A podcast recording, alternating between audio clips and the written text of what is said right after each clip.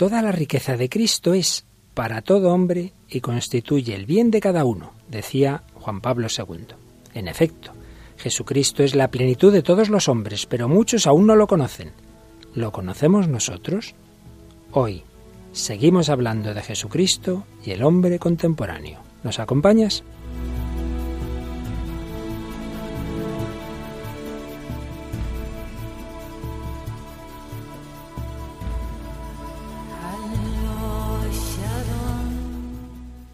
El hombre de hoy y Dios, con el padre Luis Fernando de Prada.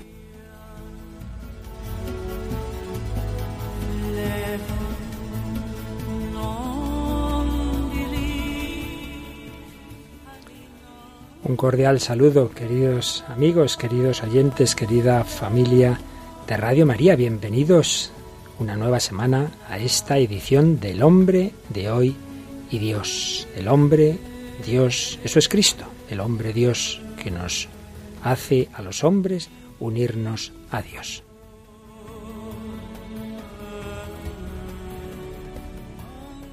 Y tenemos esta semana a Raquel Sánchez Mayo. Hola Raquel, ¿qué tal? Hola, buenas. Bueno, Raquel, aquí seguimos profundizando en este bloque tan bonito sobre Jesucristo. Seguro que te está gustando mucho. Está, está, está muy bien este bloque. Bueno, y como siempre tenemos correos y entre ellos has, tienes aquí preparado uno que como era un poquito largo nos lo vas a resumir, ¿verdad? Sí, eh, a ver, nos manda un, un email Paco y nos dice, eh, queridos amigos, hace algunos años sigo las emisiones de esta emisora y hace algún tiempo vuestro programa y creo que puede ser de los que más me atraen. Soy una persona mayor y sirva esta carta como testimonio de lo que he oído en esta emisora, que el mundo no es un compendio de casualidades, sino de la presencia de Dios en todas las cosas. Dice el psiquiatra y teólogo Manfred Lutz que el Dios que nos asiste es el Dios de la pequeñez, lo misterioso, se lo revela a la gente sencilla y las casualidades de causa-efecto son producto de su no interferencia. Bueno, él ya empieza aquí a contarnos un poquito cosas un poco más personales, de experiencias de Dios, de pues bueno, que estuvo en Roma, no podía escuchar misa y que él lleva pues en la radio sintonizadas unas emisoras y justo puso una y al rato empezó a escuchar el rosario, como él siempre lo oye, pero es Radio María, Radio María Italia, supongo que será. y, y, bueno, pues también pudo escuchar misa a través de la radio, entonces pues vio como pues esto estaba a la mano de Dios, ¿no? Eh, y luego dice que le pasa así pues muchas en muchas muchas veces no que suele ir también a, a ver eh, la tumba del hermano Rafael de, a la trapa y, y, bueno pues que se saltó un stop y pues que el policía le, le vio y, le, y él le dijo que iba a ver al hermano Rafael y pues bueno pues y no, le pusieron la multa, multa. gracias al hermano Rafael. Sí pues así y así algunas algunas cosas no eh, nos manda saludos y nos pide que recemos por sus hijos muy bien, pues así lo haremos y como tratamos a fondo en un programa dedicado a la providencia, nada es casual, todo es providencial. Y también es providencial, sin duda, que comenzamos este nuevo programa dedicado a Jesucristo. Y lo hacemos con el comentario basado en el libro del cardenal Thomas Spirlick, Conoces a Cristo, del que estamos entresacando diversos capítulos. Tiene uno que se titula Una reflexión psicológica y hace alusión a esa crisis que todos hemos pasado en la vida de la adolescencia, cuando uno deja de ser niño y empieza a soñar como adolescente que será de mayor. ¿Cómo se resuelve esa crisis entre los sueños del adolescente y la realidad con la que se va encontrando? Pues nos habla el padre Spirlik, el que fue cardenal Spirlik ya en la gloria del cielo sin duda, de estas posibles soluciones. Ya veremos que prácticamente todas, menos la última, son soluciones parciales o incluso falsas. Primero, el idealista fantástico. Algunos adolescentes, nos decía el padre Spirlik, se enamoran hasta tal punto de sus fantasías, de sus sueños, que pierden el sentido de la realidad. En la literatura mundial este tipo de persona está descrito evidentemente por Cervantes en El Quijote, que se imagina que es un caballero sin miedo que va a conquistar el mundo con su armadura y combate contra molinos de viento, su dama Dulcinea es una gran princesa, etc. Son esos grandes idealistas que tantas veces pierden las ocasiones reales a causa de sus nobles ideales. Su vida suele ser trágica. Segunda posibilidad, la contraria. El realista materialista burgués, que está descrito evidentemente en la figura de Sancho Panza. Este no tiene ideales, estima solo aquello que ve y que le puede traer beneficios materiales. Pues también encontramos muchas personas que cuando eran adolescentes querían luchar por un mundo mejor, tenían ideales, pero los perdieron enseguida. Su vida se ha hecho gris y prosaica. Va, ¿para qué luchar? Todo el mundo va a lo suyo, yo también lo voy a hacer. Tercera posibilidad, el revolucionario.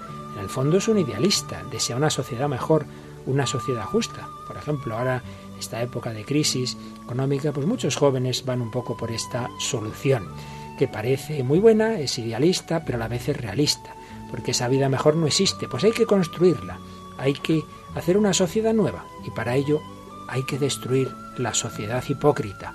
Y ya tras la destrucción del viejo orden comenzará uno nuevo. El prototipo de los revolucionarios, pues quizá podríamos mencionar a Bakunin, que decía, destruir es crear. Son personas capaces de sacrificio. Luego, cuando llegan al poder, se suele decir que los revolucionarios se hacen burgueses cuando llegan al gobierno y visten traje. Y si no llegan a gobernar, terminan siendo idealistas fantásticos pero con una capacidad horrible, que es la de matar a los demás por su supuesto ideal. Cuarta posibilidad, el hombre de elección única, que entiende que quien mucho abarca, poco aprieta, y entonces decide hacer una elección decisiva a favor de un aspecto concreto, de un solo ideal. Por ejemplo, uno se dedica solo a las matemáticas, ve que se le dan muy bien y se convierte en un matemático de fama mundial. Otro es un músico genial, para el que no existe nada más que la música. Y ciertamente, en este campo tenemos muchos genios de la humanidad.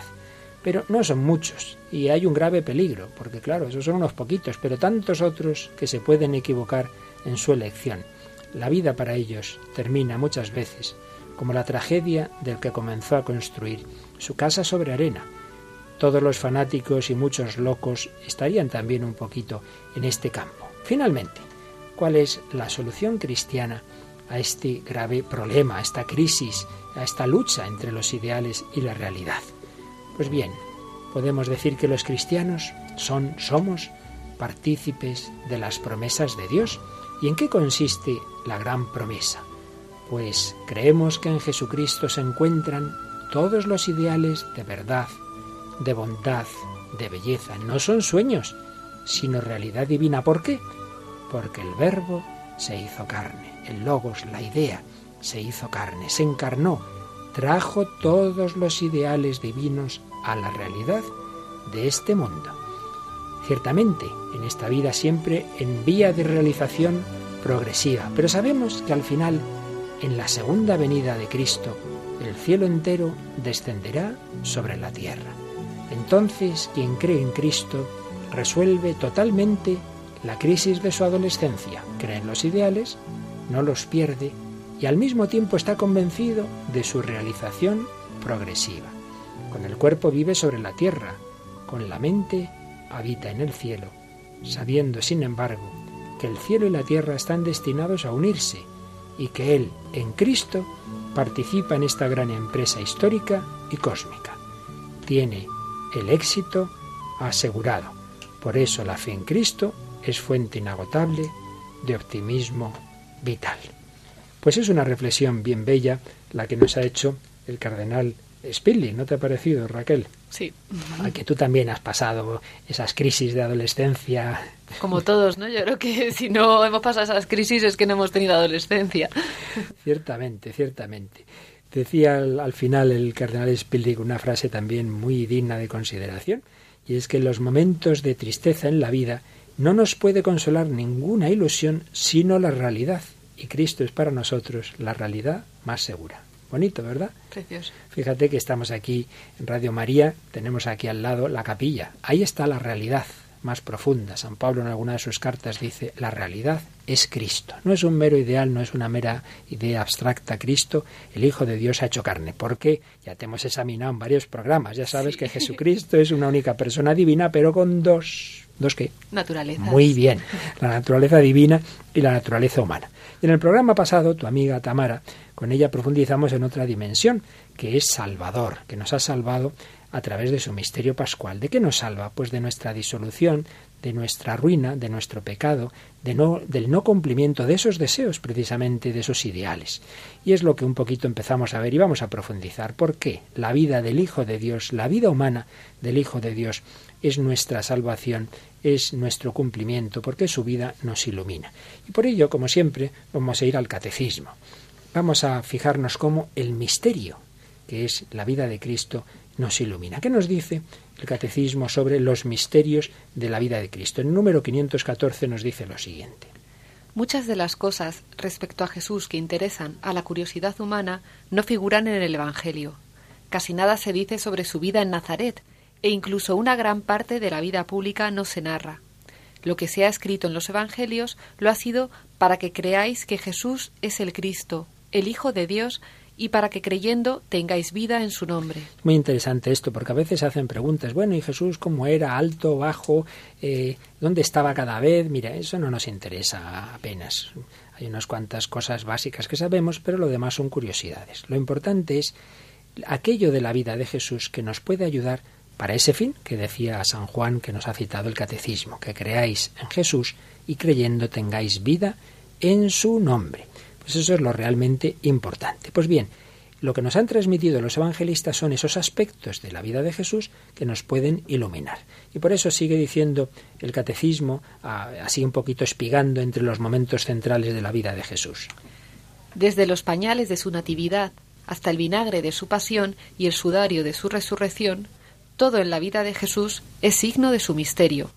A través de sus gestos, sus milagros y sus palabras, se ha revelado que en él reside toda la plenitud de la divinidad corporalmente. Su humanidad aparece así como el sacramento, es decir, el signo y el instrumento de su divinidad y de la salvación que trae consigo. Lo que había de visible en su vida terrena conduce al misterio invisible de su filiación divina y de su misión redentora. Realmente es maravilloso cuando decimos ¿y cómo será Dios? Pues imposible saberlo. Bueno, sería imposible saberlo si Dios nos hubiera hecho hombre. De manera que toda la vida de Jesús, como se nos está aquí resumiendo en el catecismo, nos indica algo de cómo es Dios. ¿Cómo será Dios? Quien me ha visto a mí, ha visto al Padre, nos dirá Jesús. Por ello, conociendo a Cristo, conocemos a Dios. Y nos sigue diciendo el catecismo que toda la vida de Cristo es revelación del Padre, que acabamos de decir, misterio de redención y misterio de recapitulación. Vamos a profundizar un poquito. El número 516 nos lo explica. Toda la vida de Cristo es revelación del Padre, sus palabras y sus obras, sus silencios y sus sufrimientos, su manera de ser y de hablar. Jesús puede decir, quien me ve a mí, ve al Padre, y el Padre, este es mi Hijo amado, escuchadle. Ambos nos hablan. Jesús nos dice, que me ve a mí, ve al Padre, y el Padre nos dice, escuchad a mi Hijo. Viendo a Jesús, escuchándole, fijándonos en sus obras, sus silencios, sus sufrimientos, de todo ello aprendemos. Misterio de revelación. Pero también toda la vida de Cristo es misterio de redención. Nos dice el 517. La redención nos viene, ante todo, por la sangre de la cruz. Pero este misterio está actuando en toda la vida de Cristo, ya en su encarnación, porque haciéndose pobre nos enriquece con su pobreza, en su vida oculta donde repara nuestra insumisión mediante su sometimiento, en su palabra que purifica a sus oyentes, en sus curaciones y en sus exorcismos por los cuales Él tomó nuestras flaquezas y cargó con nuestras enfermedades, en su resurrección por medio de la cual nos justifica. Cada frasecita del catecismo tiene una densidad tremenda. La verdad es que comentar cada cosa nos llevaría a un programa, ¿verdad? Pero se nos va dando como esas pinceladas tan bellas. Cada momento de la vida de Cristo tiene algo que enseñarnos y algo de lo que salvarnos. Por ejemplo, podemos fijarnos en esto que ha dicho que en la vida oculta Jesús repara nuestra insumisión mediante su sometimiento, porque él, sabiendo mucho más y siendo mucho más santo que la Virgen y San José, les obedecía, era humilde, llevaba una vida como uno más, nos enseña a llevar una vida ordinaria. Tantas veces queremos aquí, yo, porque tengo que obedecer a mis padres y tal, de, de una vida nuestra de soberbia que fue reparada, redimida por la vida de Cristo en la vida oculta. Y como en ese aspecto, pues otros que nos dice de su vida. Y finalmente el 518. Toda la vida de Cristo es misterio de recapitulación. Todo lo que Jesús hizo, dijo y sufrió tuvo como finalidad restablecer al hombre caído en su vocación primera. Entonces nos cita el catecismo a uno de los primeros padres de la Iglesia, a San Ireneo, que decía así. Cuando se encarnó y se hizo hombre, recapituló en sí mismo la larga historia de la humanidad, procurándonos en su propia, en su propia historia la salvación de todos, de suerte que lo que perdimos en Adán, es decir, el ser imagen y semejanza de Dios, lo recuperamos en Cristo Jesús. San Ireneo, un santo padre, del cual era un magnífico especialista, un jesuita ya fallecido, que tuve la suerte de tener una de sus últimas clases, era el padre Orbe. Y me acuerdo que nos citó una enseñanza de San Ireneo que precisamente recoge el catecismo a continuación, cuando nos habla de las diversas edades de, de Cristo, ¿verdad? Por lo demás, esa es la razón por la cual Cristo ha vivido todas las edades de la vida humana, devolviendo así a todos los hombres la comunión con Dios. Muy bien.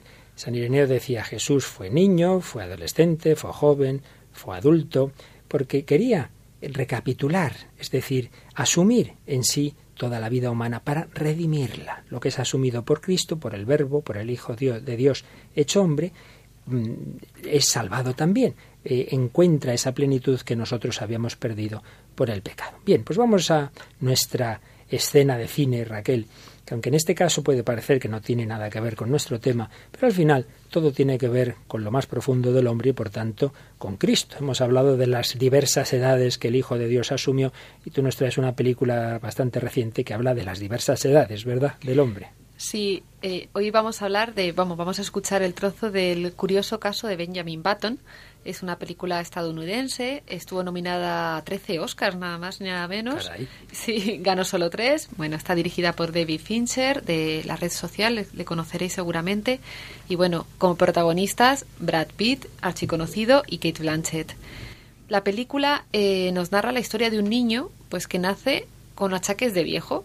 Entonces, pues, pues tiene todas las enfermedades, los huesos, todo mal, ¿no? Incluso es desagradable verle, claro, un niño pues, pues así. Y, pero según va pasando el tiempo, en vez de envejecer como hacemos todos, pues él va rejuveneciendo. Va, o sea, cuando, aun, con cuerpo de viejo tiene conciencia de niño, pero va rejuveneciendo. Entonces es, es muy bonito ver como el paso del tiempo al revés. Eh, la historia es muy curiosa porque, claro, él se cría en, un, en una residencia de ancianos, entonces está, está recibiendo de niño pues todo lo que es la sabiduría de, de la última etapa de la vida, ¿no? Que tiene la gente, pues él todo eso se está empapando y bueno, ahí conocerá a, una niña que en un momento de su vida pues se encontrarán los dos en la misma edad, ¿no? Con ella tendrá, tendrá una hija que él decide alejarse porque claro, él ve que, va, a ir, va a ir rejuveneciendo y va a haber un momento en que no pueda, no pueda asistirla como la niña se merece. Pero en vez de eso, pues escribirá unas cartas que luego la hija ya mayor leerá, ¿no? Las que les da unos consejos para, para vivir y vamos a escuchar justo el, el fragmento en que está leyendo, bueno, en, la, en el pensamiento, ¿no? Esta, carta, esta carta que le escribe su padre a la, a la niña. Pues lo escuchamos. Si te sirve de algo, nunca es demasiado tarde, o en mi caso, demasiado, demasiado pronto, para ser quien quieras ser. No hay límite en el tiempo. Empieza cuando quieras. Puedes cambiar o no hacerlo. No hay normas al respecto. De todo podemos sacar una lectura positiva o negativa. Espero que tú saques la positiva. Espero que veas cosas que te sorprendan. Espero que sientas cosas que nunca hayas sentido. Espero que conozcas a personas con otro punto de vista.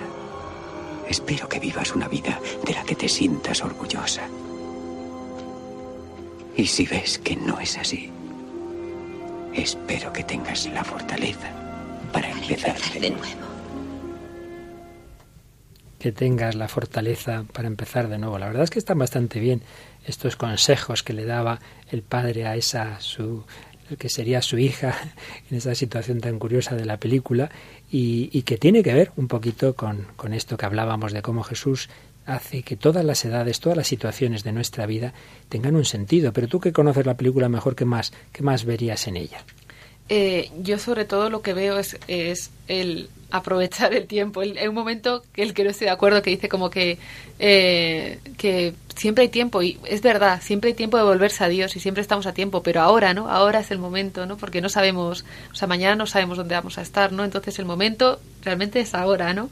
Eh, leí hace poco una frase que me encantó, que, y viene muy al hilo de, la, de lo que decía la película, que dice, en cualquier momento de la vida podemos decir, no es así como quiero que acabe la historia y es cierto, ¿no? O sea, podemos, tenemos, o sea, podemos decir, eh, el Señor nos da, ¿no? Esa libertad de, de poder elegir y yo creo que podemos elegir lo bueno, ¿no? Una vida de la que te sientas orgullosa, le dice. Pues yo creo que eso es lo que tenemos que, que elegir siempre, ¿no? O sea, cómo me gustaría, pues es un poco ignaciano, ¿no? ¿Cómo me gustaría, eh, qué, qué, me gustaría haber vivido el día de mi muerte? Pues yo supongo que todos nos gustaría pues haber hecho cosas buenas con los demás, ¿no? Eh, haber tenido una vida, una vida preciosa que presentar al Señor ¿no? cuando, sin cuando duda, vayamos. Sin duda en esto, como en tantos otros temas, es cuestión un poquito de equilibrio. Por un lado, esa confianza de que aunque uno haya podido quizá perder su vida o gran parte de su vida en malos caminos, saber que el Señor ofrece siempre su misericordia y que ha vivido todas las circunstancias, incluso la de acompañar al buen ladrón en, en, la hora de su agonía, en esos últimos minutos de su vida. Pues sí, eso es posible, nunca nos desesperemos, pero también es verdad que nunca sabemos lo que va a durar nuestra vida, que nadie diga, bueno, ya cuando sea mayor, ya me acercaré a Dios, bueno, quizá mañana sea tu último día. Por ello, esa tomar en serio nuestra vida, tomarla con responsabilidad, pero a la vez sin angustia, ¿no? De saber que el Señor siempre nos quiere. Muy bien, queridos amigos, pues aquí seguimos en Radio María, en El hombre de hoy, Dios, Raquel Sánchez Mayo y un servidor padre Luis Fernando de Prado. Vamos a escuchar una cancioncita que, como ya saben nuestros oyentes, a nuestra amiga Raquel le gusta mucho la música inglesa y nos trae hoy algo de esto. ¿Qué nos traes, Raquel? Pues mira, es una canción que se llama Everything, que significa todo. Es una canción de un grupo que se llama Lifehouse, estadounidense, de California, liderado por Jason Wade. Y bueno, la canción es pues una oración, como muchas veces nos encontramos en, en, la música moderna. Es una oración y aparte en este grupo especialmente porque parece ser que, que, tiene raíces cristianas, o sea que ellos vienen de un ambiente, de un ambiente cristiano. El grupo se llama Lifehouse. Lifehouse. Pues vamos a escucharla un poquito y luego nos la traduces. I want to feel you. I need to hear you. You are the that's leading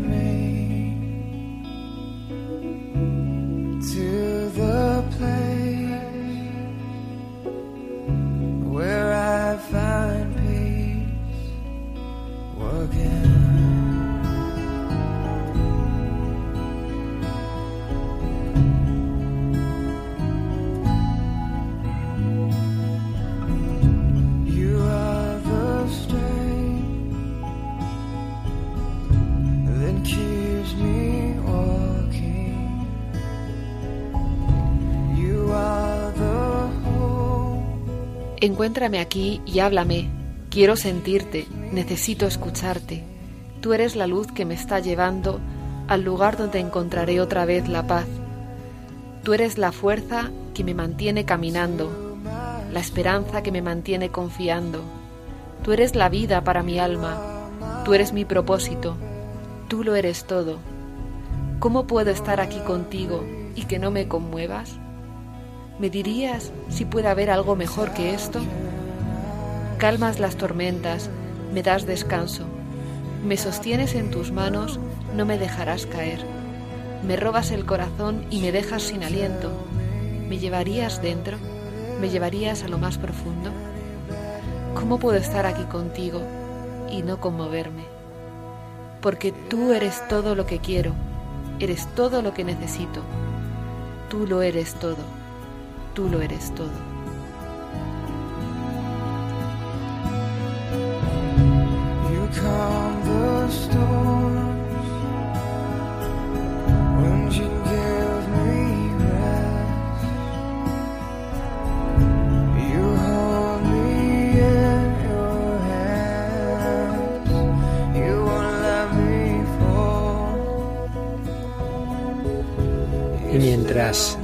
Seguimos escuchando esta canción tan bonita de Bericín de Lifehouse, que parece una oración a Cristo. Seguimos recordando algunos textos del Catecismo. El 519 tiene una cita con la que yo empezaba el programa de la encíclica Redentor Hominis de Juan Pablo II. Toda la riqueza de Cristo es para todo hombre y constituye el bien de cada uno. Y a continuación nos añade esto el Catecismo. Cristo no vivió su vida para sí mismo, sino para nosotros, desde su encarnación por nosotros los hombres y por nuestra salvación, hasta su muerte por nuestros pecados, y en su resurrección para nuestra justificación. Todavía ahora es nuestro abogado cerca del Padre, estando siempre vivo para interceder en nuestro favor. Con todo lo que vivió y sufrió por nosotros de una vez por todas, permanece presente para siempre ante el acatamiento de Dios en favor nuestro. También nos dice el catecismo una idea que de alguna manera ya hemos dicho, y es que realmente Jesús es nuestro modelo, es el hombre perfecto, que nos invita a ser sus discípulos y a seguirle. Nos ha dejado un ejemplo que imitar con su anonadamiento, con su oración atrae a nuestra oración, con su pobreza llama a aceptar libremente la privación y las persecuciones. Por eso, pensemos en este gran ideal para nuestra vida. Todo lo que Cristo vivió, dice el Catecismo, hace que podamos vivirlo en Él y que Él lo viva en nosotros. Cito una frase del Concilio Vaticano II que Juan Pablo II citó miles de veces. El Hijo de Dios con su encarnación se ha unido en cierto modo con todo hombre. Y concluye este número 521 del Catecismo. Estamos llamados a no ser más que una sola cosa con Él. Nos hace comulgar en cuanto miembros de su cuerpo en lo que Él vivió en su carne por nosotros y como modelo nuestro.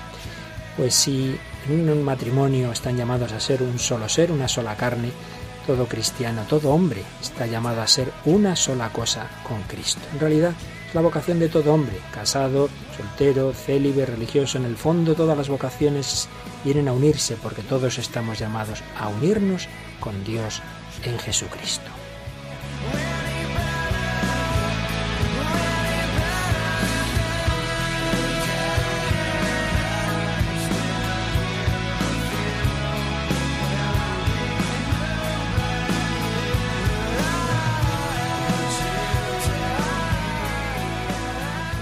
Pues vamos a fijarnos, Raquel, ya en unos misterios muy concretos y muy bellos y que todos, incluso no cristianos, siempre en este programa eh, tenemos muy presente a aquellas personas que quizá no compartan nuestra fe, pero que de una manera o de otra tienen ese deseo de Cristo o al menos de conocer la verdad. Y si hay un misterio de Cristo que todo el mundo conoce, aunque no sea cristiano, es la Navidad. Por eso vamos a fijarnos un poquito hoy, en lo que nos queda de programa, en esa, en esa parte, digamos, en ese inicio de la vida humana del Hijo de Dios hecho hombre. En primer lugar, el Catecismo nos recuerda que esa encarnación, ese nacimiento de Cristo no fue algo inesperado, así de repente, estaba anunciado. Por eso dice el número 522. La venida del Hijo de Dios a la tierra es un acontecimiento tan inmenso que Dios quiso prepararlo durante siglos. Ritos y sacrificios, figuras y símbolos de la primera alianza, todo lo hace converger hacia Cristo, anuncia esta venida por boca de los profetas que se suceden en Israel. Además, despierta en el corazón de los paganos una espera, aún confusa, de esta venida.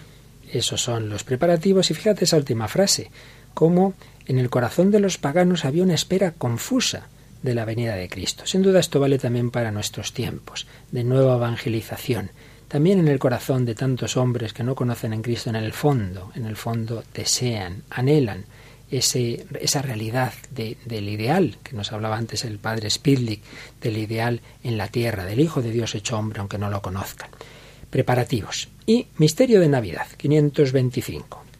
Jesús nació en la humildad de un establo, de una familia pobre. Unos sencillos pastores son los primeros testigos del acontecimiento. En esta pobreza se manifiesta la gloria del cielo. La Iglesia no se cansa de cantar la gloria de esta noche. Y es que aquí nos viene un himno litúrgico oriental que dice así, La Virgen da hoy a luz al Eterno, y la tierra ofrece una gruta inaccesible.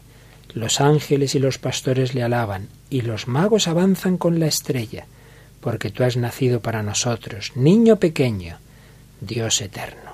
Niño pequeño, Dios eterno. Son las paradojas de Dios y que esto tiene una implicación espiritual muy importante, y esto vale para el creyente y para el no creyente, y es lo que nos dice el 526. Hacerse niño, con relación a Dios es la condición para entrar en el reino. Para eso es necesario abajarse, hacerse pequeño, más todavía, es necesario nacer de lo alto, nacer de Dios, para hacerse hijos de Dios. El misterio de Navidad se realiza en nosotros cuando Cristo toma forma en nosotros. Hacerse niño es la condición para entrar en el reino. Digo que vale para creyentes y no creyentes. Para el no creyente porque no podemos exigirle a Dios que entre en nuestra cabeza. Pues yo solo creeré lo que entienda. Pues hombre, la realidad nos supera la más pequeña cosa, si no entendemos ni lo que es la materia, ni pues es que no sabemos todavía lo que es el átomo y pretendemos meter en nuestra cabeza a Dios, hacerse niño.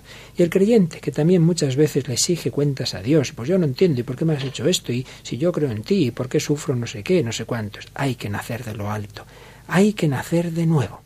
Pues bien, vamos a profundizar un poquito en este misterio de la Navidad y lo vamos a hacer de la mano de uno de los mejores teólogos del mundo, que además desde hace unos años este gran teólogo es ni más ni menos que el Papa Benedicto XVI.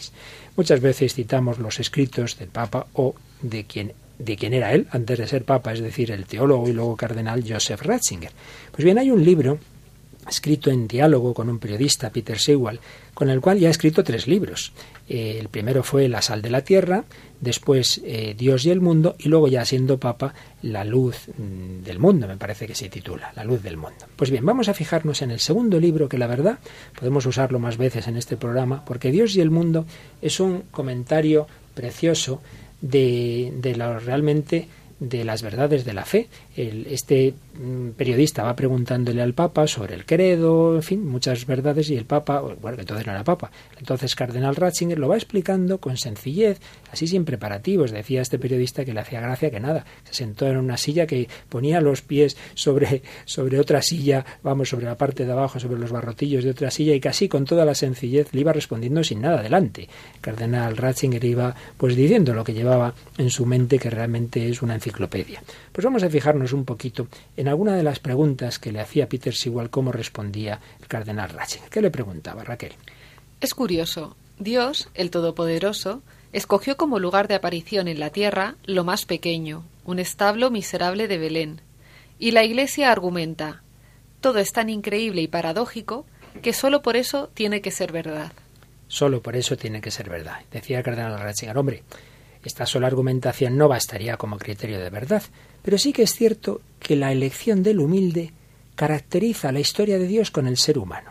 Y añadía, esta característica la vemos primeramente en el escenario de la actuación divina. La tierra es una mota de polvo perdida en el universo. Pues fíjate, esa mota pequeñita es el único lugar conocido donde hay vida humana, donde hay vida inteligente. Vemos también cómo Dios escogió a Israel un pueblo prácticamente sin poder, que se convierte en el pilar de la historia. Vemos también Nazaret, otro lugar completamente desconocido, se convierte en su patria, y el Hijo de Dios nace finalmente en Belén, fuera del pueblo, en un establo. Todo esto muestra una línea, esa línea de esa creencia, digamos, de Dios por lo pequeño, por lo pobre. Dios coloca toda su medida, el amor frente al orgullo humano. Este es, en el fondo, el núcleo, el contenido original de todos los pecados, es decir, del querer erigirse uno mismo en Dios. El amor, por el contrario, es algo que no se eleva, sino que desciende. El amor muestra que el auténtico ascenso consiste precisamente en descender, que llegamos a lo alto cuando bajamos, cuando nos volvemos sencillos, cuando nos inclinamos hacia los pobres, hacia los humildes. Es una idea muy profunda que, el Papa ya, ya, como tal repite muchas veces, que el núcleo, realmente lo que es el pecado, la opción fundamental es o yo me erijo en Dios, hago de mí mismo el centro de la vida, o acepto a Dios como Dios. Y añadía el entonces cardenal Ratzinger, Dios se empequeñece para volver a situar a las personas hinchadas por soberbias en su justa medida. Vista así, la ley de la pequeñez es un modelo fundamental de la actuación divina. Dicha ley nos permite atisbar la esencia de Dios y también la nuestra. En este sentido encierra una enorme lógica y se convierte en una referencia a la verdad. Y le hacía otra pregunta este periodista. Una escena ha alcanzado fama mundial en ese ámbito. A los pastores que guardan en el campo sus rebaños se les aparece un ángel bañado en la luz de la gloria divina. No temáis, les ruega el ángel, porque os anuncio una gran alegría. Y entre sus respuestas podemos destacar esto que decía Joseph Ratzinger. Los primeros convocados al pesebre son los humildes. Herodes no se entera. Tampoco los sabios al principio. La noticia llega a los pastores, que esperan, que saben que necesitan la proximidad salvadora de Dios. En ellos existe la disposición y la franqueza para ir allí. Esas personas encarnan, junto a María y José, Simeón y Ana, Isabel y Zacarías, a los pobres de Israel. Y en los salmos la expresión los clementes o los pobres o los pobres se había convertido en una clave para designar a la mitad creyente de Israel. Y así como Jesús alaba a los niños, nosotros debemos preservar esa sencillez del corazón capaz de ver y oír a los ángeles. Y añadía lo siguiente. El segundo grupo que llega a Belén, según el Evangelio, según San Mateo, son los sabios de Oriente. Es significativo. Los humildes les preceden, pero los sabios no están excluidos. Ellos poseen una sabiduría auténtica, verdadera, que abre a las personas a Cristo. Y otra cosa importante, los sabios que llegan al lugar del nacimiento de Cristo son paganos. Es, en cierto modo, la iglesia de los gentiles la que aquí se pone en marcha simbólicamente. Y ahí estamos nosotros, paganos, que buscamos la verdad, que buscamos a Cristo como lo buscaba este joven irlandés de una familia muy peculiar, que ya hemos traído sus canciones en alguna ocasión a este programa. ¿De qué familia hablamos, Raquel? De la Kelly Family, la familia Kelly. Que son una especie de hippies, ¿verdad? Sí, con... De, varias naciones, aunque su origen es irlandés. Sí, pero fueron... Bueno, cada uno ha nacido en un sitio. Yo creo que... No, me acuerdo si Paddy había nacido en España, creo que, dijimos... Alguno de los, eh, sí, de los, de los hermanos había nacido en España, sí. Pero él creo que es irlandés. ¿Y la canción que nos traes hoy cuál es? Se llama Hope, Esperanza, que es lo que, vamos, que es de lo que va la canción. Pues vamos a escucharla un poquito y de nuevo nos la traduces luego.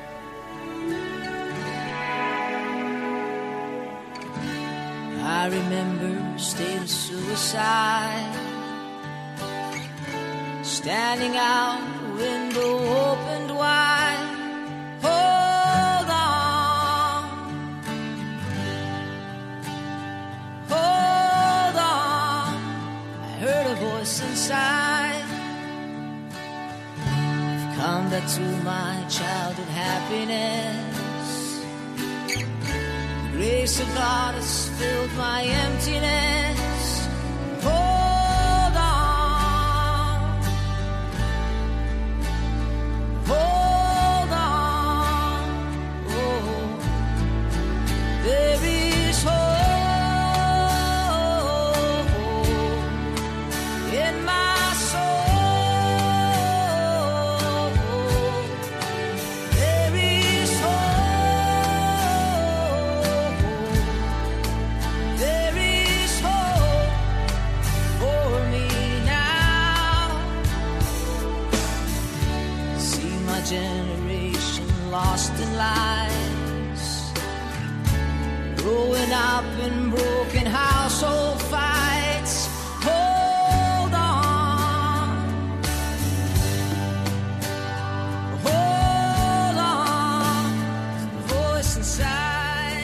Recuerdo un momento que pensaba en el suicidio, de pie en una ventana abierta.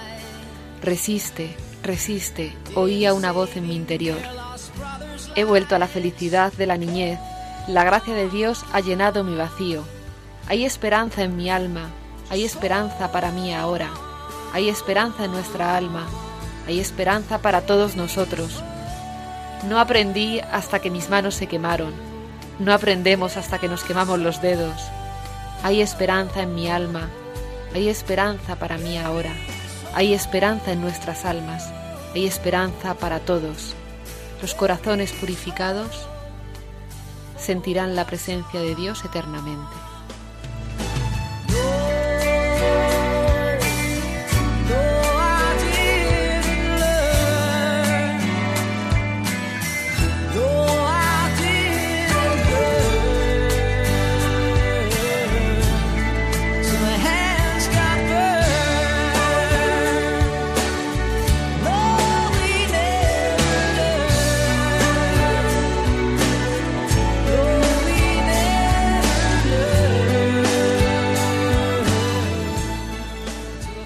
Escuchando a Paddy Kelly. Tuve la oportunidad de conocerle hace unos meses. Es un converso, un hombre que esto que canta lo ha experimentado. Tras una vida triste, vacía, encontró la esperanza, la esperanza en Cristo. Y da testimonio con su novia, ya pronto será su mujer, de que el hombre y la mujer están llamados a la plenitud en Jesucristo, que nos da la esperanza. De ello estamos hablando en Radio María, en El Hombre de hoy y Dios, hablando de Jesucristo, cumplimiento de los deseos del corazón humano. Con Raquel Sánchez Mayo y un servidor, Padre Luis Fernando de Prada, vamos a seguir profundizando en esta esperanza que nos da Cristo Salvador.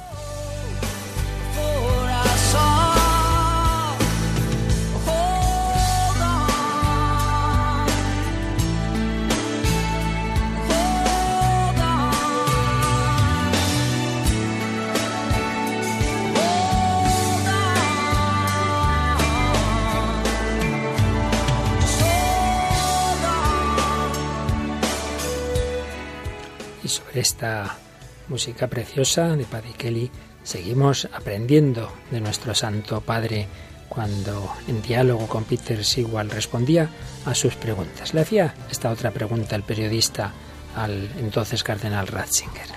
Lo que sucedió con este acto, sentenció una vez el obispo alemán Rudolf Graver, es infinitamente superior a la creación del mundo. Nunca había sucedido nada más grande, ni sucedería, porque el hecho de que el Hijo de Dios, la segunda persona divina, se disponga a hacerse hombre en esta pequeña y diminuta tierra, lo supera sencillamente todo. Y respondía cardenal Ratzinger, en efecto, es una pieza instructiva muy importante para calibrar correctamente el concepto de lo grande y lo pequeño. La creación del mundo nos parece infinita. A su lado este pequeño acontecimiento de Belén parece que ni, ni, ni siquiera merece una mención. Si se tratara de dimensiones cuantitativas, una cosa sería lo absolutamente grande y otra lo absolutamente pequeño. Pero si vemos que un único corazón humano constituye una nueva magnitud frente a la vastedad del cosmos, como lo formuló Pascal, entonces comprendemos que el hecho de que Dios se convierta en una persona, que aquel que es el Creador, el eterno Logos, se encarne en un ser humano, hasta el punto de convertirse en una persona. Es un acontecimiento de una magnitud, magnitud completamente distinta. El propio Dios viene al mundo y se hace hombre. Con esto se abre una dimensión frente a la cual las dimensiones materiales, aparentemente infinitas, representan una magnitud de índole notablemente inferior. Que hay que hacer un matiz. Recuerdo que oí que la traducción española de este libro dejaba que desear y en efecto estoy viendo que cuando aquí habla de que el Hijo de Dios se hizo una persona, lo que quiere decir es que se hizo hombre, que se hizo uno de nuestra raza, persona era y es persona divina, la segunda persona de la Trinidad, como bien sabes Raquel, que ya hemos recordado varias veces, que es una única persona divina en dos naturalezas, pero evidentemente lo que el, el original quería decir es que Dios se ha hecho hombre. Y añadía eh, de nuevo el periodista preguntaba esto.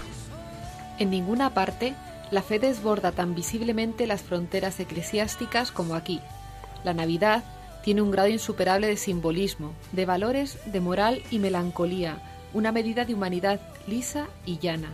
A veces pienso que, que, aunque conocemos la Navidad, la Navidad nos conoce mejor a nosotros.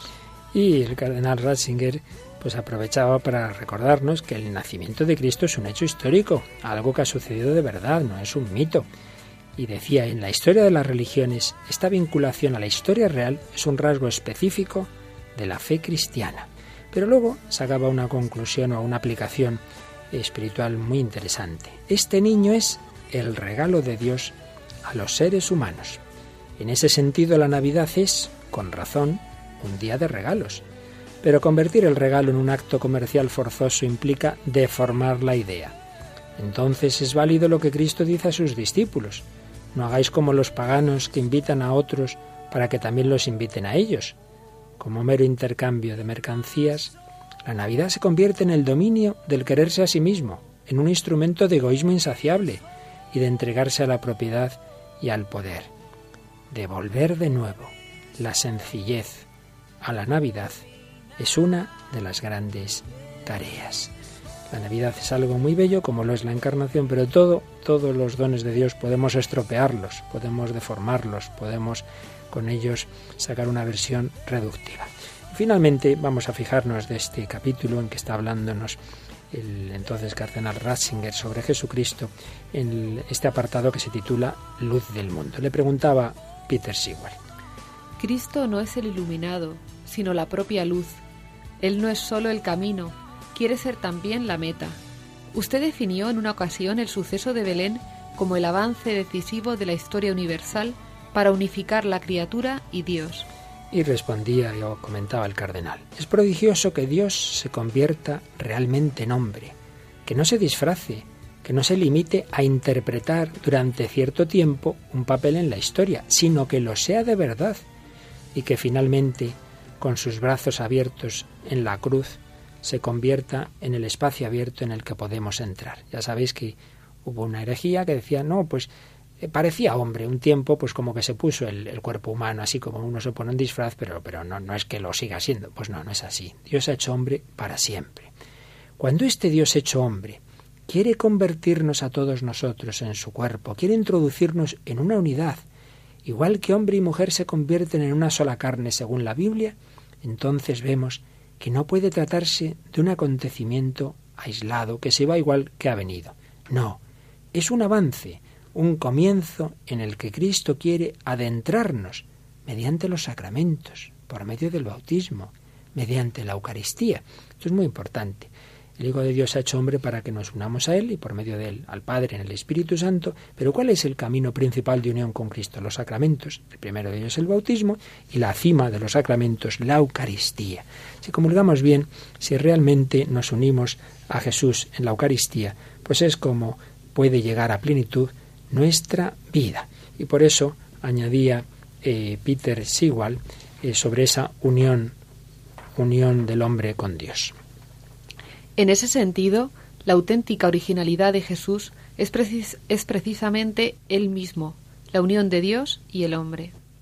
Él mismo, la unión de Dios y el hombre. Pero mm, también preguntaba el periodista. Pero este Dios y hombre también dice, He venido para lanzar fuego sobre la tierra. Cuánto me alegraría de que ya ardiera. Y prosigue. No penséis que he venido a traer paz a la tierra. No he venido a traer paz, sino espada. Y ante esa esta frase, el, el cardenal Ratzinger decía, cuando habla de fuego se refiere primeramente a su propia pasión, que es la pasión del amor. Y en ese sentido, fuego, la nueva zarza que arde sin consumirse, un fuego que hay que propagar he venido a traer fuego a la tierra y ojalá estuviera ya ardiendo.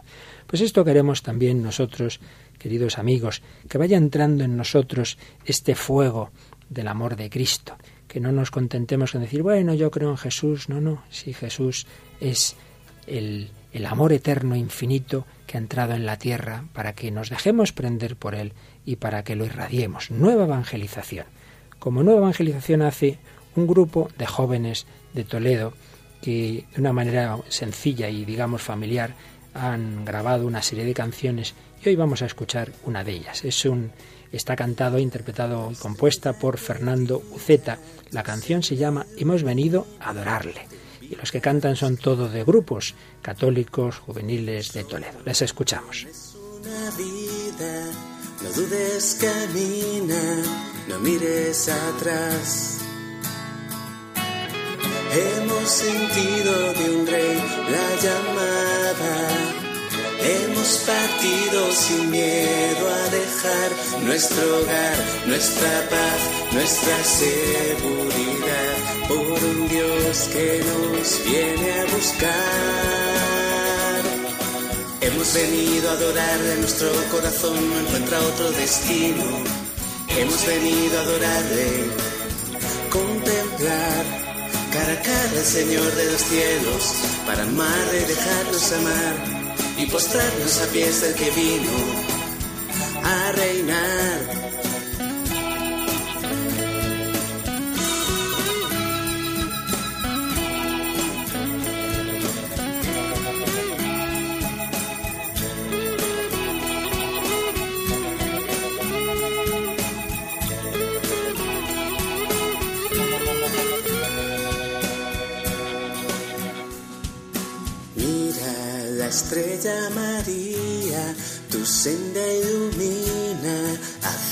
Portal. Ella, escuela de vida, a la Eucaristía te quiere llevar. Hemos sentido de un rey la llamada. Dios con nosotros se quiere quedar. En humilde apariencia nos esperará, escondido en un trozo de pan. Hemos venido a adorar Decía el entonces cardenal Ratzinger en Dios y el mundo. Jesús no viene a ponernos las cosas fáciles, sino que arroja fuego a la tierra, el gran fuego viviente del amor divino que es el Espíritu Santo, el fuego abrasador. En una frase apócrifa de Jesús transmitida por Orígenes se dice, quien se acerca a mí, se acerca al fuego. Quien se acerca a él tiene que estar dispuesto a quemarse. Precisamente ahora tendríamos que oponer estas manifestaciones a un cristianismo trivial, banalizante, que aspira a la comodidad. El cristianismo es grande porque el amor es grande.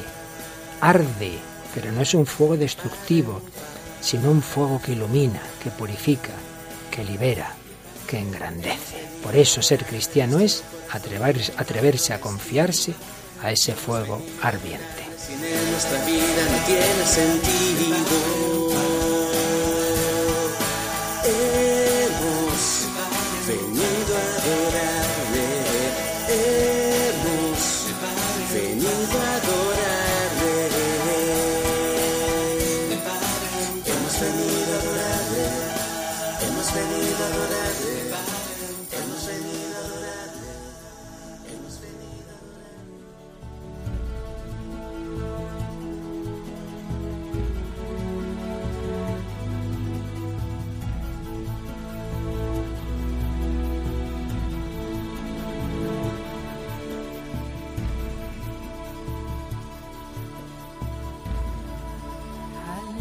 Muy bien, Raquel, pues como siempre esto se nos ha ido volando, hemos avanzado un poquito más en el conocimiento de Jesucristo y queremos también adorarle en nuestra vida y dejarnos incendiar por el fuego del amor de su corazón. Bonito ideal, ¿verdad?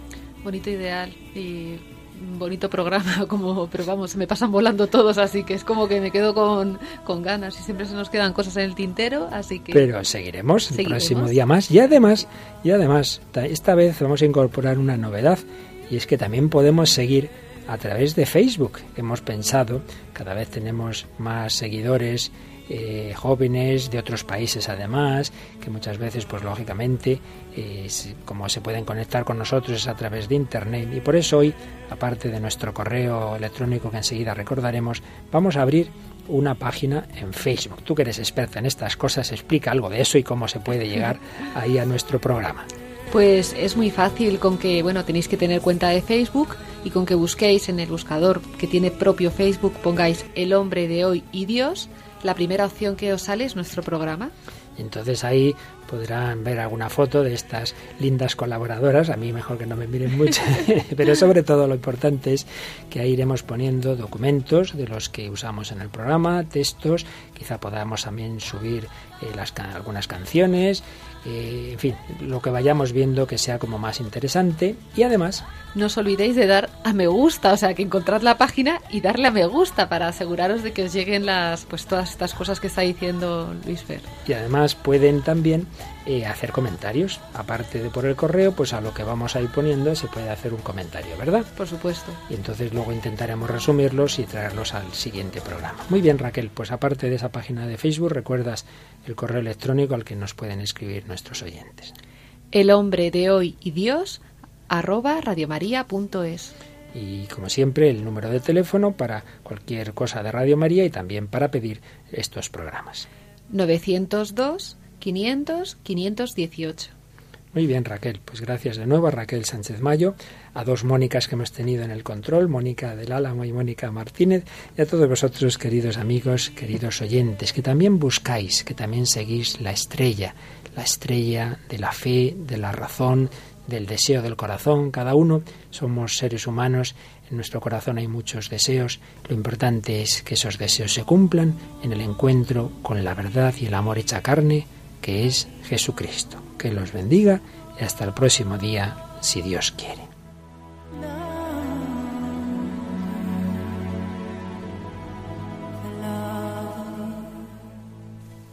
Así concluye El hombre de hoy y Dios, un programa dirigido en Radio María por el Padre Luis Fernando de Prada.